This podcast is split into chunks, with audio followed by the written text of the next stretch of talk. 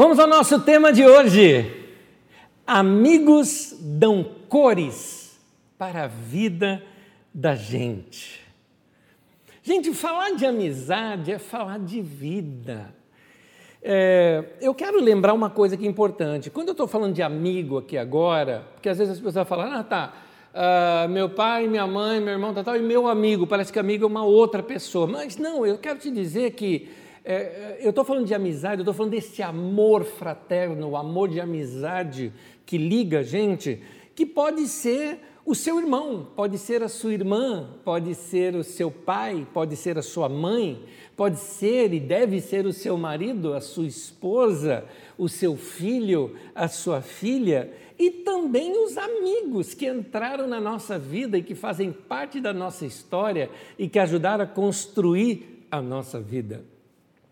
A importância dessa mensagem, eu queria que você entendesse a importância dela, é como se fosse um cuidado pastoral nosso com a sua vida, porque nós entendemos que não dá para viver uh, uma vida sem comunhão, relacionamento e sem amizades.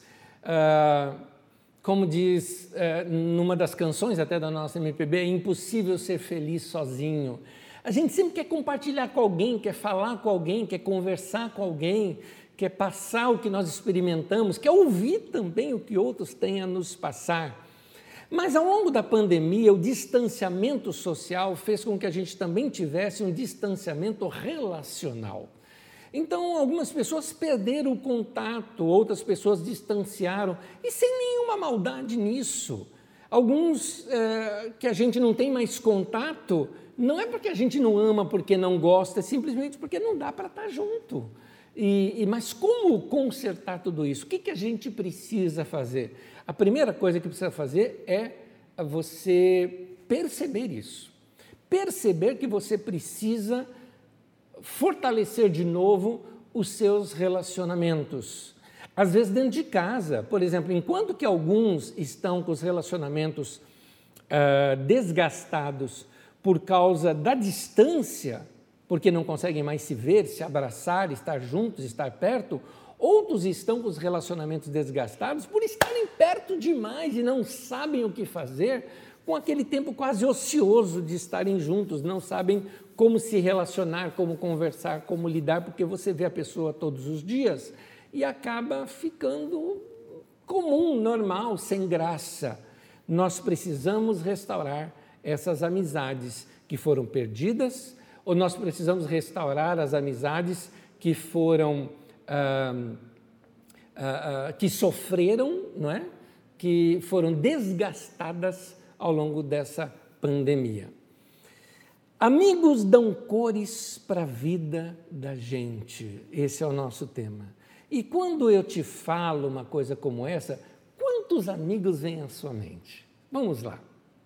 Quantos são os seus amigos? Não, não quantos em termos de número, quais são? Traga aí na sua mente os seus amigos, as pessoas que você ama.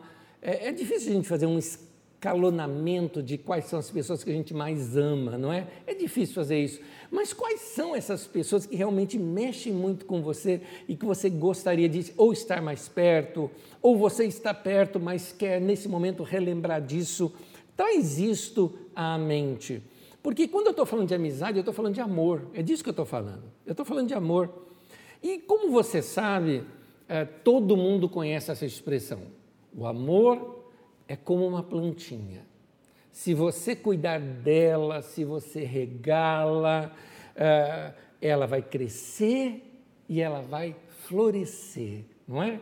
Você já viu isso? Se você já tem um, vamos dizer assim, alguns quilômetros andados na sua idade, você já leu isso no Gotas de Pinho Alabarda, não é?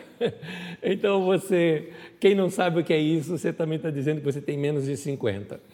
Pois bem, se a gente não cuidar, a amizade e esse amor, ele também se perde. Não, Anéjo, o amor nunca acaba. O amor que nunca acaba é o amor de Deus. Amor humano acaba sim.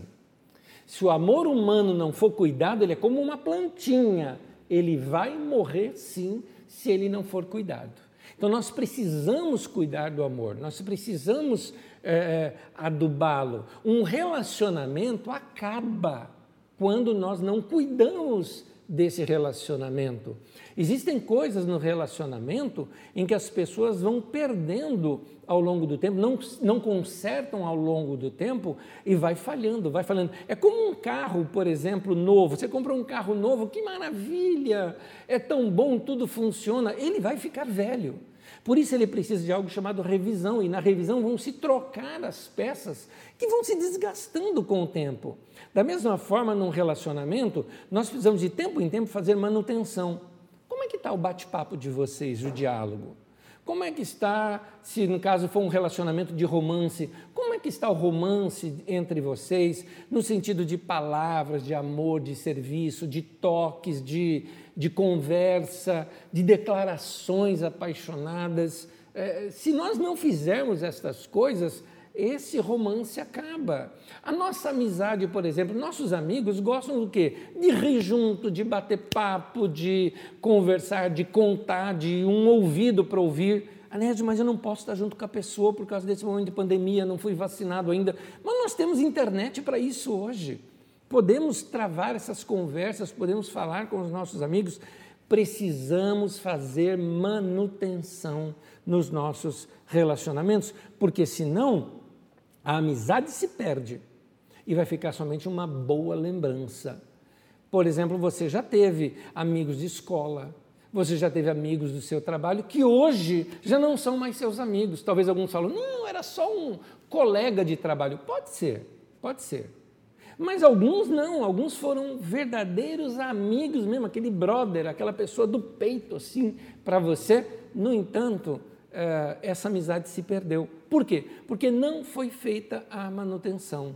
Se vocês se encontrarem hoje, é legal, fica aquelas lembranças, tudo mais, mas já não há mais conexão em tudo isso. Agora, se você quer guardar uma pessoa para sempre no seu coração, então você precisa fazer manutenção nesses relacionamentos. Pais e filhos acontece isso. Algumas pessoas mantêm o laço de família, as festas de família, os encontros de família, os aniversários de família só. Por quê? Porque não há relacionamento, não há manutenção no relacionamento. Apenas uma consideração por ser consanguíneo, só isso. Mas há o respeito, há a consideração, mas não há o amor, o relacionamento, o amor prático que eu estou dizendo. Há aquele amor de consideração mas não há aquela proximidade. Por quê? Por falta de manutenção. É preciso falar, é preciso trocar recado, é preciso mandar um oi. É, é, é importante, são importantes essas coisas para se manter um bom relacionamento. Indo para a Bíblia Sagrada, nós vamos ver hoje na vida de um homem que até a Bíblia fala dele ser um homem segundo o coração de Deus, como Davi. O que eu acho lindo em Davi é que ele era aquele homem ele era gente boa. O Davi era o típico gente boa. E normalmente gente boa faz boas amizades. Uma das coisas que Davi mais valorizava na vida eram os amigos. Tanto que as suas maiores feridas também foram com amigos, porque há um salmo que ele diz assim: Aquele que comia do meu prato levantou contra mim o seu calcanhar. Essa expressão levantar o calcanhar é, é a mesma coisa que a gente falou hoje, deu um chute no meu traseiro. Né? A gente usa essa expressão hoje, naquele tempo se falava, levantou contra mim o seu calcanhar. Então, é uma das formas das pessoas é, é, se machucarem na vida, é quando nós temos é, traição de relacionamento. Traição de um amigo marca, marca demais. São feridas que talvez fiquem abertas para o resto da vida, mas nós como adultos, vamos precisar saber como lidar com elas. Mas a amizade é assim: precisa de manutenção, precisa de conversa, precisa de perdão, precisa de relacionamento. Há uma história em 1 Samuel 18, de 1 a 4, que eu quero ler aqui com vocês, da história de Davi com um homem que acabou se tornando seu melhor amigo. Ele era filho do rei Jonatas, no caso, filho do rei Saul. 1 Samuel 18, de 1 a 4, o texto diz assim: Depois dessa conversa de Davi com Saul, Saul era o rei na época, Surgiu tão grande amizade entre Jonatas e Davi que Jonatas tornou-se o seu melhor amigo. E Jonatas fez um acordo de amizade com Davi, pois se tornara o seu melhor amigo. Jonatas tirou o manto que estava vestindo e o deu a Davi, com a sua túnica e até sua espada, é, é, seu arco e o seu cinturão. É interessante essas peças porque uh, da sua própria espada, é a mesma coisa que você está dizendo assim: eu dou a proteção da minha vida, eu, te, eu confio minha segurança nas suas mãos. É, eu tenho aqui o meu símbolo de maior valor, porque o maior valor que um homem dava naquele tempo era para a sua espada. Então, quando alguém fazia uma troca como essa, estava dizendo: Eu confio minha vida nas suas mãos. Então, é um relacionamento aqui de uma amizade assim, de que, cara, eu confio em você e eu tô, eu tô depositando em você os meus segredos, a minha vida. É, é nesse sentido que o texto nos traz essa beleza toda. Amizade, é difícil explicar como é que ela surge, né? Você vê, gosta, é, é, como romance, né? Você vê, gosta, se apaixona. É, amizade também, você tem uma empatia, você passa a conhecer aquela pessoa e passa a gostar demais daquela pessoa, surge ali uma admiração, surge é, é, uma afinidade. É interessante notar que quando nós somos muito amigos de algumas pessoas, nós nos tornamos é, uma média daquelas cinco pessoas que a gente mais convive ou mais conversa, ou seja, nossos amigos. Então a gente passa a falar, geralmente parecido com a pessoa, a gente usa a gíria da pessoa, a gente usa o, às vezes o jeito da pessoa, a, a gente usa expressões é, é, é, é, daquela pessoa, a gente começa até a imitar algumas coisas, se torna até mais parecido com aquela pessoa em alguns jeitos, manias, expressões, modo de falar, porque é, a gente extravasa isso. E um detalhezinho também, nos nossos relacionamentos, quando a gente ama a pessoa, a gente extravasa esse amor de diversas maneiras. Aliás, deixa eu te dar uma dica aqui, se você está querendo amar melhor as pessoas que você já ama. Se você quer amar melhor, existem formas de você expressar esse amor. E eu aqui te cito rapidamente várias delas. Por exemplo, quando você ama alguém, conta para essa pessoa que você ama, fala para a pessoa. Você tem um amigo que é um amigo querido teu, fala, mano, te amo, cara, gosto demais de você. É, é, é, quero fortalecer o teu dia, quero é, é, honrar a tua vida. É, são amigos, a gente, a gente expressa. Com amigo, a gente às vezes se expressa, se é dentro de casa, por exemplo, né?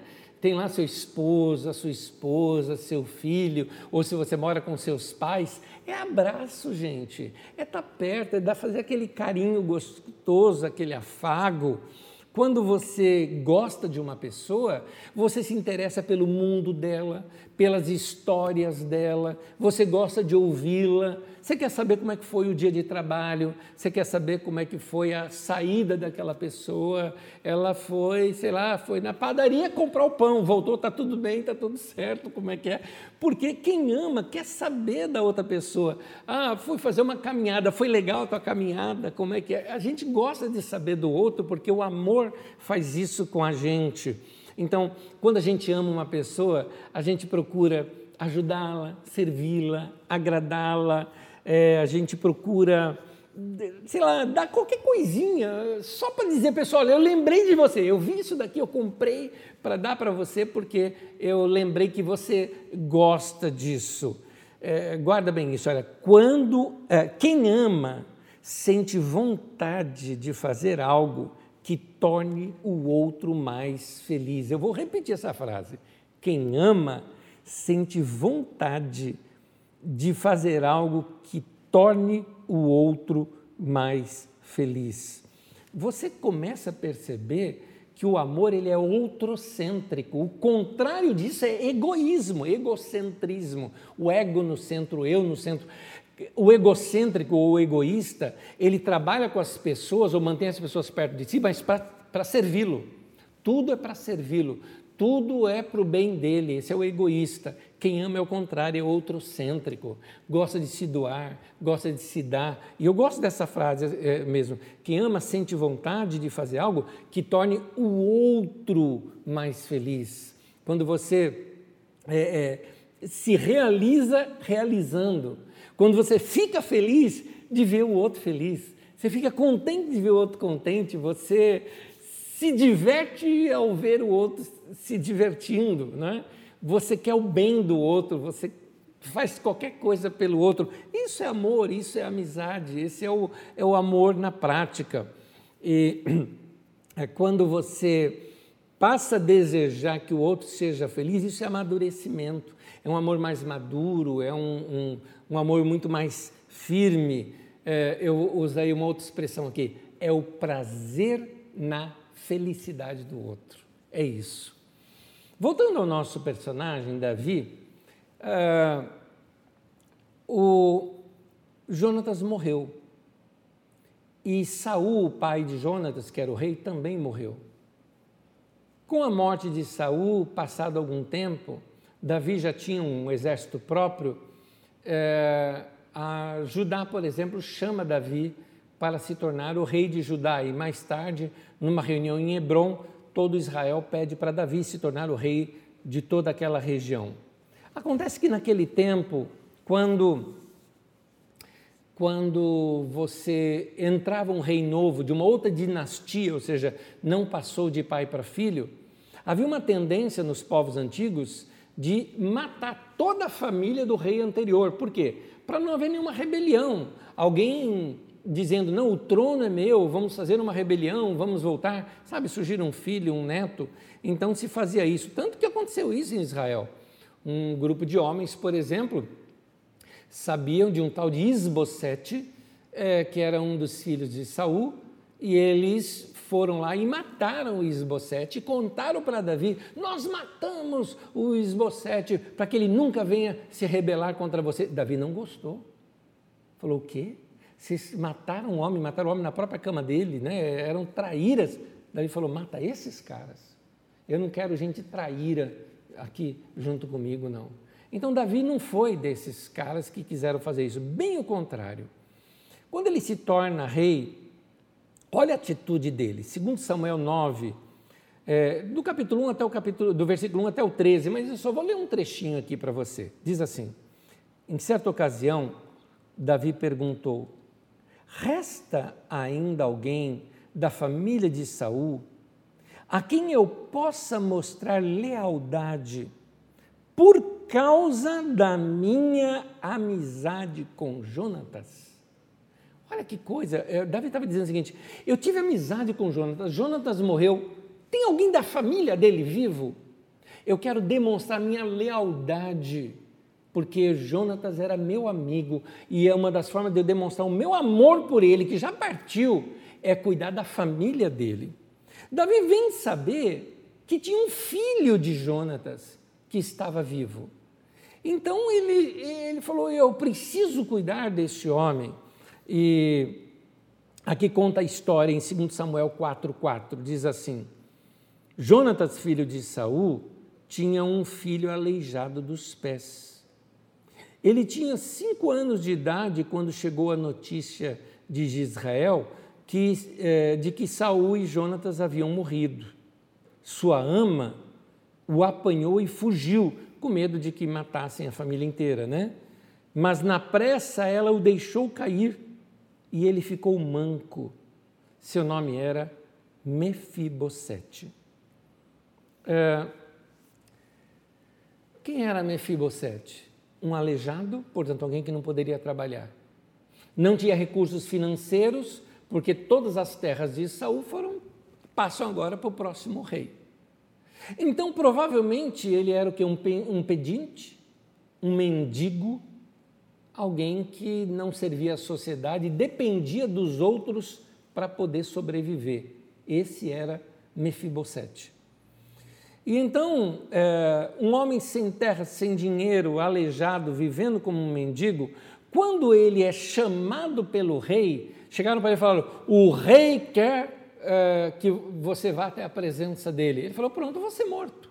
E morto num espetáculo público. Está aqui o descendente da dinastia anterior, eu quero mostrar que agora é uma nova nação, vamos matá-lo. Ele imaginou isso, né? Quando ele chega diante de Davi, vamos ver a cena, segundo Samuel 9:8. Mefibosete prostrou-se diante de Davi e disse: Quem é o teu servo? Para que te preocupes com um cão morto como eu. Os cachorros naquele tempo não eram pets que nem nós temos hoje, tá? Cachorro era um, um animal desprezível e desprezado. Era isso um cachorro. Seria como assim para nós aqui um rato, algo parecido. Assim era o cachorro naquele tempo, sem valor social algum. E ele falou: um cachorro morto. Ele falou: eu sou um cachorro morto, Davi. Você tem mais coisa para fazer do que se preocupar com um cara como eu. Né? Assim, já que você quer me matar, não precisava nem te trazer até preso me matar, mandasse matar lá mesmo. Né? Mas olha o que Davi faz. Segundo Samuel 9,7. Mefibosete, disse-lhe Davi, não tenha medo, Pois é certo que eu o trarei, com, eu o tratarei com bondade, por causa da minha amizade com Jonatas, seu pai. Vou devolver-lhe todas as terras que pertenciam ao seu avô Saul. E tem mais, você comerá sempre à minha mesa. Ou seja, o comer à mesa aqui não é, não é literal, no sentido que vai comer ali na mesa de Davi, isso também pode acontecer, mas significa de, dos recursos né, de alimentação do rei, que eram os melhores possíveis, eram esses recursos que iriam alimentar, ou seja, você vai comer do bom e do melhor. E tem mais, eu vou te dar terras. Mas o que um aleijado vai fazer com terra? Ele ainda pegou Ziba, que era um, um, um dos seus auxiliares principais, e ele tinha ah, todos os filhos dele, servos, mais de 20 empregados, e, e, e deu todos eles para o Mefisbosete, para que eles arem, cuidem, plantem, comprem, vendam, vendam tudo para o Mefisbosete. Estou te dando aqui até empregados para cuidar da sua vida, para que você seja um homem bem-sucedido por causa do meu amor a Jonatas, que foi o seu pai. Então é interessante que quando nós amamos uma pessoa, nós queremos o melhor para o filho dela, para o pai dela, para a mãe dela. É? É, você tem um amigo, você quer o melhor para a esposa dele, para o marido de, dela, é, da sua amiga. É, você quer o melhor para aquela pessoa, porque o que vai tornar aquela pessoa feliz é nisso que você vai investir, é isso que você vai é, valorizar. E assim, segundo Samuel 9:11 termina dizendo: Assim, Mefibosete passou a comer à mesa de Davi como se fosse um dos seus filhos. A nossa sociedade desaprendeu o valor de uma aliança. Aliança, irmãos, é aquela coisa que você tem com alguém e você vai manter aquilo custe o que custar. E, por exemplo, aliança de amizade pare, parece que não existe mais hoje em dia. As amizades hoje parece que são descartáveis. As amizades hoje parece que elas ah, ah, estão ligadas enquanto existe um bem comum entre ah, essas pessoas. Ah, eu, eu, eu, eu mesmo estou abrindo o coração aqui com vocês. Eu lamento ter perdido pessoas que já foram tão próximas, mas que simplesmente pelo fato da gente não trabalhar mais juntos já, já não serve mais, não é? é pessoas que enquanto, ah, ah, enquanto comiam, vamos dizer, ou se alimentavam, né?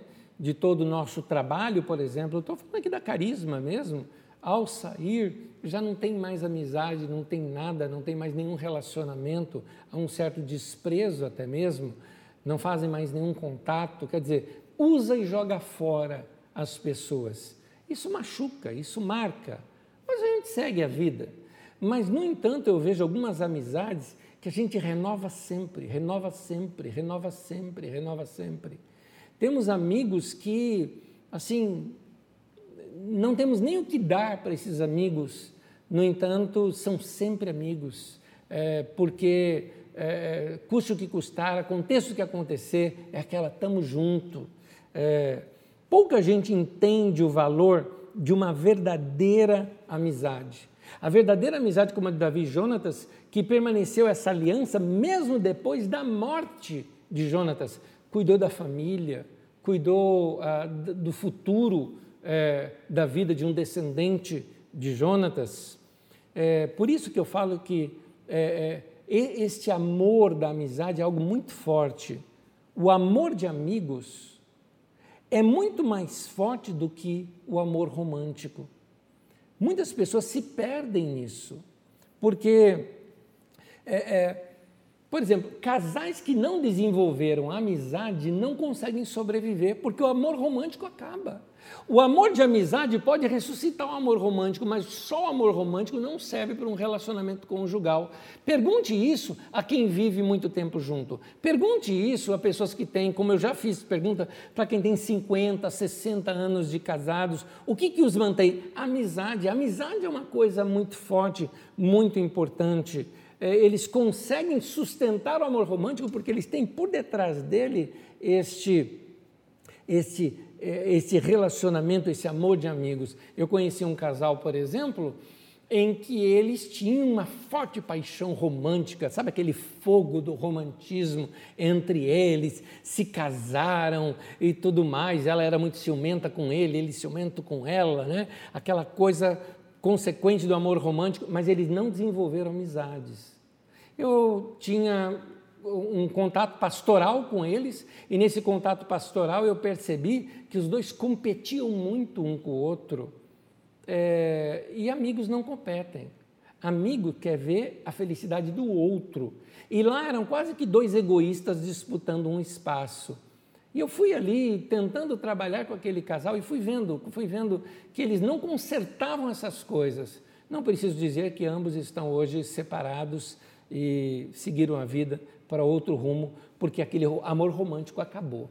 É por isso que eu digo: o amor de amigos é muito mais forte do que o amor romântico. Então, vamos ser amigos.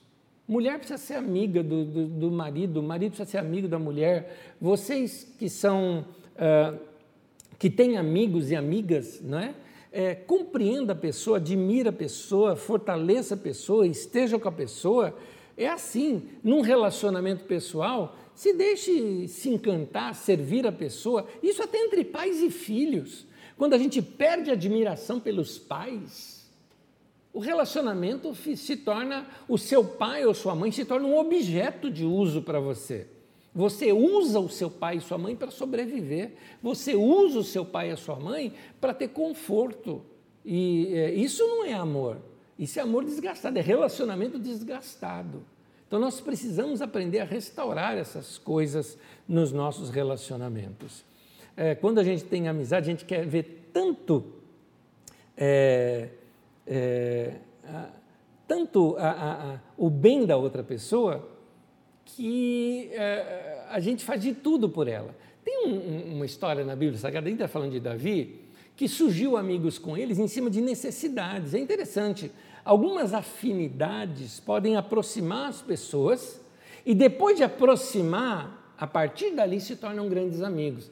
Às vezes um trabalho em comum, às vezes um problema em comum, às vezes um inimigo em comum, ou seja, um problema que surgiu em comum para os dois, uh, uh, acaba aproximando aquela pessoa em torno de uma causa e aquela causa vai afinando tanto que você começa a gostar daquela pessoa como amigo, como amiga, né? E, e se aumentando aquele relacionamento. Isso aconteceu com Davi. Formou-se até um verdadeiro exército de homens fiéis a Davi, ao ponto de darem a vida por ele, por causa de perseguição e inimigos em comum, para você ter uma ideia. 1 Samuel 22, versículo 1 e 2 diz assim: Davi fugiu da cidade de Gate e foi para a caverna de Adulão. Quando seus irmãos e a família de seu pai souberam disso, foram até lá para encontrá-lo. Também juntaram-se a ele todos os que estavam em dificuldade, os endividados e os descontentes, e ele se tornou o líder deles. Você vê que coisa? Aliás, esse era o apelido que a gente dava para carisma no começo da nossa comunidade, caverna de adulão. Porque só se juntava gente que foi excluída da igreja, gente chateada com a igreja, gente que não queria saber de igreja. Essas pessoas que se juntavam com a gente. A gente tinha problemas em comum, a gente entendia o outro, não é? é? é eu me lembro de uma irmã na nossa comunidade que ela foi disciplinada pelo pastor porque ela usou bota. Mulher não pode usar bota, e ela usou bota e por causa disso foi disciplinada lá pelo pastor e pela igreja. Então, você vê que são situações que as pessoas passam e a hora que encontra pessoas que pensam iguais, pessoas que ali você encontrou conforto e consolo, vai desenvolvendo amizades, desenvolvendo relacionamentos. Tem uma situação contada na Bíblia Sagrada, lá em 2 Samuel 23, de 13 a 17, quando Davi expressou um desejo do coração dele. Ele estava falando com os irmãos, falou, oh, Saudade de beber aquela água geladinha daquela fonte. Ele falou de uma determinada fonte, né? Os amigos dele ouviram aquilo, esperaram o momento certo. O exército que estava para perseguir Davi, que era o de Saul, estava acampado ao redor daquela fonte. Os caras foram lá de noite, pegaram água da fonte, arriscaram a própria vida simplesmente para satisfazer um desejo do coração de Davi. Então, meu querido, é, atravessa a cidade, mas compra aquele chocolate que a pessoa gosta. É, faz aquela comidinha que a outra pessoa gosta. É, faz, dá aquele presentinho ou viu uma viu um detalhezinho, uma decoração para casa Sabe, leva aquela decoração para casa lá, de repente entrega para sua mãe uma coisa que ela gosta. Faça alguma coisa pela outra. Nota, amor é o desejo do, pelo outro, o desejo pela felicidade do outro. É isso, ao ponto. Os caras chegaram até a arriscar a vida. Será que você não pode andar alguns quilômetros, gastar algum dinheiro, entendeu? É, por que, que você não, não pode fazer uma coisa dessa? São demonstrações de amor. No meio das necessidades que a gente passa na vida, podem surgir grandes amizades. Eu estou trazendo essa mensagem hoje porque eu achei ela propícia. Queridos, dá para a gente conseguir ter verdadeiros amigos no meio de uma pandemia. Porque no meio de uma pandemia, ao invés de a gente simplesmente se afastar, a gente vai descobrindo não só os verdadeiros amigos, como novos amigos. Sabe por quê? Porque amigos também pode surgir no meio de uma necessidade. Veja esse texto bíblico comigo. Provérbios 17, versículo 17. Eu vou ler em duas traduções aqui com você. O amigo ama em todos os momentos. É um irmão na adversidade. O cara é brother, o cara está ali comigo na adversidade. E olha isso aqui: o amigo ama em todos os momentos, não é só quando tem dinheiro no bolso, quando você pode fazer alguma coisa por ele, ele ama com você, ele ama você em qualquer situação da vida que você estiver. Olha a tradução de Almeida que a gente está acostumado. É, em todo tempo ama o amigo e na angústia se faz o irmão. Ou seja, alguns de vocês descobriram amigos novos agora, no meio do luto. Alguns de vocês descobriram amigos novos no meio da doença. Alguns de vocês descobriram amigos novos até no hospital, fizeram novas amizades. Outros no meio de uma necessidade, quando alguém foi lá e supriu algo para você. Ou no meio de uma crise, alguém que veio, ouviu você, te aconselhou, talvez não conseguiu fazer nada, mas pelo menos se compadeceu de você, estava ali com você. É isso, é isso que gera amizade, é isso que gera engajamento. Por isso, eu queria aqui dar um conselho para você, que ao invés de você ficar esperando alguém se tornar o seu amigo, inverta, vá você fazer novos amigos, ou melhor, ser um amigo para alguém. Então, procure servir pessoas que passam por crises. Você deixará um novo colorido na vida delas. Eu acho que você que já passou por crise, ou passou por doença, ou passou por necessidade, deve se lembrar as pessoas que fizeram um mimozinho que seja para você, alguma coisa que fizeram para você. ou quem sabe ali um, sei lá, um, um bolo que te mandaram, um alimento que deixaram lá na sua casa, é, é, um, um, umas frutas que levaram para você, uma, um mimozinho qualquer naquele momento que você não podia nem sair de casa, talvez você que ficou contaminado no meio da pandemia, alguém que se preocupou com você, alguém que se preocupou com a tua vida pessoal, alguém que falou, meu, está precisando de alguma coisa, eu te empresto, enfim, gente que te serviu, eles deram um novo colorido na tua vida, não foi? São inesquecíveis. Você vai se lembrar sempre deles. Seja essa pessoa também para alguém. Eu estou dizendo tudo isso porque nós somos uma igreja. E por não termos uma das coisas importantes da vida da igreja, que é o relacionamento presencial, olha como a carisma é marcada pela comunhão presencial. Uma pessoa uma vez me disse o seguinte, Anésio, eu acho a carisma, a pessoa falou isso negativamente, eu acho que a carisma exagera um pouco nesse negócio de muito abraço, o povo se abraça muito, o povo dá... Pois é, a gente é assim, a gente é, é carente de abraço, a gente gosta de abraçar. Então agora imagina um povo que gosta de estar junto, que gosta de abraçar, que gosta de servir. Um povo que acaba o culto, fica aqui mais meia hora ou uma hora ainda reunido.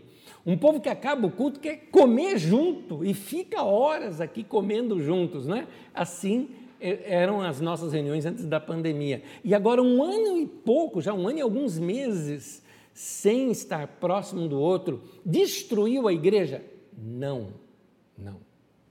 Nós precisamos é, é procurar agora reconectar com cada um desses irmãos, se tornando um amigo para ele no meio disso tudo, porque igreja tem tudo a ver com a amizade. A igreja, na verdade, deveria ser. Uh, uh, tinha uma, uma canção que eu gostava muito que se chamava Circle of Friends Círculo de Amigos. É, cantado por umas meninas, agora que eu me esqueci o nome daquele grupo. É, uh, e, e, aqui falava desse relacionamento. Para mim, igreja é isso. Para mim, igreja é esse círculo de amigos, essa amizade que nós desenvolvemos nos nossos relacionamentos a, a igreja ela é caracterizada pelo relacionamento de seus membros. Por quê? Porque isso é um reflexo do fundador. O fundador da igreja, que é Jesus, ele, ele desenvolveu com seus discípulos um relacionamento de amizade é, e de proximidade. Enquanto que ele era rei, ele não chamava ninguém de súdito. Enquanto que ele era senhor, ele nunca chamou os discípulos de servos, ao contrário, diferente disso, por exemplo, em João 17, versículo 21, olha o que é que Jesus fala. Ele diz assim: Pai, a minha oração é para que eles sejam um, assim como o Senhor está em mim e eu estou em ti, que eles estejam em nós, para que o mundo creia que tu me enviastes. O que ele quis dizer? Falou, ele falou assim: Eu quero que eles estejam na gente, a gente neles. Isso é igreja para Jesus. Para Jesus, igreja é, é, são amizades saudáveis, sabe? Cheias ali da presença de Deus, que leva as pessoas a conhecerem a Jesus através dos relacionamentos. A gente vê Jesus na vida é, é dos nossos irmãos. Ou como Jesus, que mesmo sendo Senhor, nunca desenvolveu um, um relacionamento como: vocês têm que me obedecer quem manda aqui sou eu. Jesus nunca fez isso com seus discípulos. Queridos, enquanto o mundo olhar para a igreja e ver a igreja como um bando de pessoa fofoqueira, destruidora, que fica apontando o pecado dos outros, quando vê que a igreja é interesseira, politiqueira, eles não vão reconhecer Jesus no nosso meio. Uh, há um livro que foi escrito há um tempo atrás, que era uma reflexão de um filósofo cristão, dizendo como falar do amor de Deus depois de Auschwitz, se referindo a, a, a, aquela situação horrenda que aconteceu ao longo da Segunda Guerra Mundial com o Holocausto. E aí eu pergunto para os nossos dias, como falar do amor de Deus depois da pandemia? Como falar de uma igreja pura, depois de tantos escândalos com política, com é, dinheiro, com jogo de interesses? Como falar do amor de Deus, é, da paz? Paz lembra algo pacífico, quando a própria igreja anda, andou falando de guerra, de armas, de, de tantas coisas. É, nós precisamos mostrar a igreja para o mundo de uma outra maneira. Quando as pessoas olharem para nós e verem em nós verdadeiros amigos, gente que é amigo um do outro, gente que se coloca para servir as pessoas, para abençoar as pessoas. Gente que no meio da pandemia se preocupou não em como aumentar a arrecadação da igreja, temos que voltar às reuniões, porque senão as arrecadações da igreja é, caem demais. Não, alguém estava preocupado no meio da pandemia em dar pão para o necessitado, em dar comida para aquele que está necessitado. É, quando eles olharem para a igreja e ver que a igreja é um instrumento de cura, que a igreja chorou junto com aqueles que choraram e ainda continua chorando junto, sente o que o outro está sentindo, vê que as pessoas não podem ser desprezadas no seu luto. As, a, a, igreja que aprendeu a rir junto também com aqueles que tiveram conquistas, mesmo no meio de uma pandemia, porque no meio de uma pandemia nasceram bebês dos nossos irmãos, é, pessoas fizeram conquistas, Gente se casou no meio da pandemia e estão felizes. Então, a igreja que sabe chorar com os que choram, se alegrar com os que se alegram, igreja que sabe orar junto, dizer: Eu quero orar por você, eu oro por você, eu quero cuidar da tua vida, me dê algum motivo para eu orar por você, porque eu quero orar por você. Igreja que decidiu construir histórias, construir história e construir histórias e perceber a história de Deus no meio das nossas histórias humanas.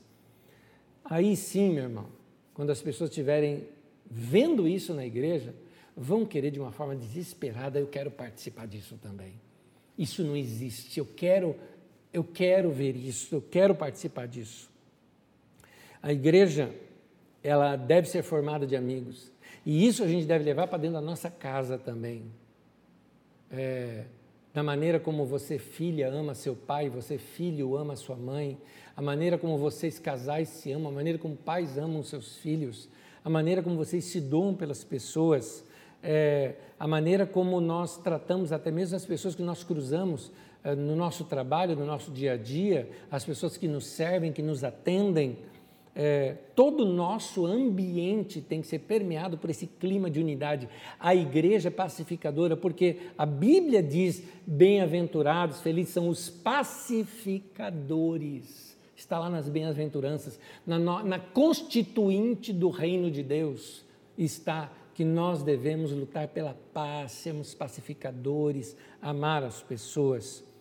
Como igreja, nós devemos criar esse ambiente de amizade em todos os lugares onde nós fomos, tratar bem as pessoas quando nós conversamos com as pessoas. Nós precisamos ser assim, nós vamos ser gente, como diz a letra de um cântico, ser corpo e família, não é? é um cântico de Daniel de Souza. É, nós precisamos amar, servir uns aos outros, porque foi assim que a gente viu, por exemplo, Jesus com seus discípulos. Lembra que eu vinha dizendo que Jesus, embora ele era rei, ele não chamou ninguém de súdito? Embora ele era senhor, ele não chamou ninguém de escravo. Olha só como é que Jesus chamava. João 15, 15 diz assim: Eu já não os chamo de servos ou escravos, porque o servo não sabe o que o seu senhor faz. Em vez disso, eu os tenho chamado de amigos, porque tudo que ouvi do meu pai, eu lhes tornei conhecidos. Já dizia Ademar de Campos, numa das canções mais lindas que ele compôs, e que até tem gravado também aqui com a nossa comunidade, não existe nada melhor do que ser amigo de Deus. Então, se nós desenvolvermos essa amizade com, com Deus, porque Jesus disse: Eu estou chamando vocês de amigos, porque eu conto tudo para vocês. Então, me, ele está falando: me conta também. Vamos ter esse relacionamento. Igreja assim, é amizade com Deus e amizade com o próximo, isso é igreja. Os discípulos entenderam bem isso. Quando eles entenderam e Jesus é, subiu aos céus e veio na pessoa do Espírito Santo morar agora no coração deles, eles começaram, sabe o quê? Vender o que eles tinham é, para ajudar um ao outro, para que aquelas pessoas que estavam ali em necessidade pudessem ser supridas. Eles procuravam comer juntos sempre que podiam, para que eles todos os dias tivessem contatos uns com os outros. E um detalhezinho: o que é meu é teu. É, precisa de uma carona, eu te dou, não é? Seria nos dias de hoje, né? É, eu quero te ajudar. É, é, é você está chorando, eu vou chorar junto. Você está feliz, eu vou me alegrar junto, porque o, a minha felicidade está em ver você feliz. Essa era a igreja. Eu vou terminar aqui essa mensagem de hoje contando para vocês o texto que eu chamaria o texto fundador, o alicerce desta comunidade nossa aqui. A carisma foi alicerçada em cima dessas verdades que eu quero ler agora aqui para você. Só que como nós já decoramos o texto tantas vezes, o texto de Atos 2, de 42 e 47, que nós já decoramos tantas vezes, eu quero, na verdade, agora citá-lo numa paráfrase. E essa paráfrase que eu gosto bastante, a Bíblia, a mensagem, traz esse texto de uma maneira muito poética e muito bonita, pegando ali desde o final da ideia do versículo 39 e 40, e aí ele começa no, no, no 42 a, a ideia dessa comunhão da igreja. Eu termino a mensagem de hoje com a leitura desse texto, acompanha comigo. Atos 2, de 41 a 46, diz assim, segundo a Bíblia a mensagem, na verdade é de 42 a 47. Naquele dia, cerca de 3 mil pessoas foram convencidas por aquela palavra, batizadas e agregadas. E aí conta como é que a igreja vivia. Eles passaram a seguir o ensino dos apóstolos, a vida em comunidade, a refeição comunitária e a prática da oração. Todos ficavam perplexos com os sinais e maravilhas realizados pelos apóstolos. Os crentes viviam numa harmonia maravilhosa e tinham tudo em comum. Vendiam o que possuíam e deixavam os recursos à disposição para atender a necessidade de quem precisasse. Eles seguiam uma disciplina diária de cultos no templo, seguidos de refeições nas casas. Cada refeição era uma celebração vibrante e alegre com muito louvor a Deus. O povo da cidade apreciava o que via. Todos os dias o número deles aumentava e Deus acrescentava os que iam sendo salvos. Eu termino dizendo, como está aí nessa hashtag: na igreja é assim. Então, queridos, essa mensagem de hoje é para restaurar amizades que foram perdidas. A mensagem de hoje é para restaurar relacionamentos que foram abalados nessa pandemia. Essa mensagem de hoje é para você criar novas amizades também e se dispor a servir e ser um canal desse amor de Deus para com as outras pessoas. Se lembre aí das pessoas que você mais ama, mais gosta, são seus amigos. Hoje é dia de dar aquele alôzinho para eles. Vou mandar um recadinho aqui agora, não custa nada. Rede social, terminou a mensagem, olha lá, um recadinho que você dá para a pessoa, somente dizendo: Olha, eu te amo. Pronto. Já é uma coisa muito legal que você pode fortalecer. Manda isso para o seu pai, para sua mãe, para o seu, renove isso com seus filhos uh, restaure isso com os seus amigos, honre aquelas pessoas que te servem, pessoas que abençoaram a tua vida, custa você dar um alôzinho para eles, um recadinho escrito, dizer muito obrigado, você foi instrumento de Deus na minha vida, faça isso. O amor deve ser o, uh, o amor é a nossa chave de interpretação da Bíblia. O amor é a maneira como nós lemos as Escrituras. O amor é a maneira como nós vivemos o cristianismo. O amor é a maneira como nós obedecemos os mandamentos de Deus. Vamos praticar dessa maneira. Quero orar com você. Amado Deus, perdoa os nossos pecados por ter, termos sido egoístas tantas vezes, pensado mais na gente do que no próximo. Que a gente se preocupe com o sentimento do outro e com o coração do outro Ensina-nos a chorar com os que choram e se alegrar com os que se alegram. Não nos torne insensíveis, não nos permita nos tornar insensíveis no meio dessa pandemia, mas que a gente possa não ver números, mas sim ver pessoas a quem nós podemos servir e, e viver e cultuar ao Senhor, servir ao Senhor, servindo essas pessoas. Dá-nos sempre esse coração disposto a servir. Eu te peço, meu Pai, no nome de Jesus, que este domingo seja marcante na vida de todos nós, em nome de Jesus. Amém e amém.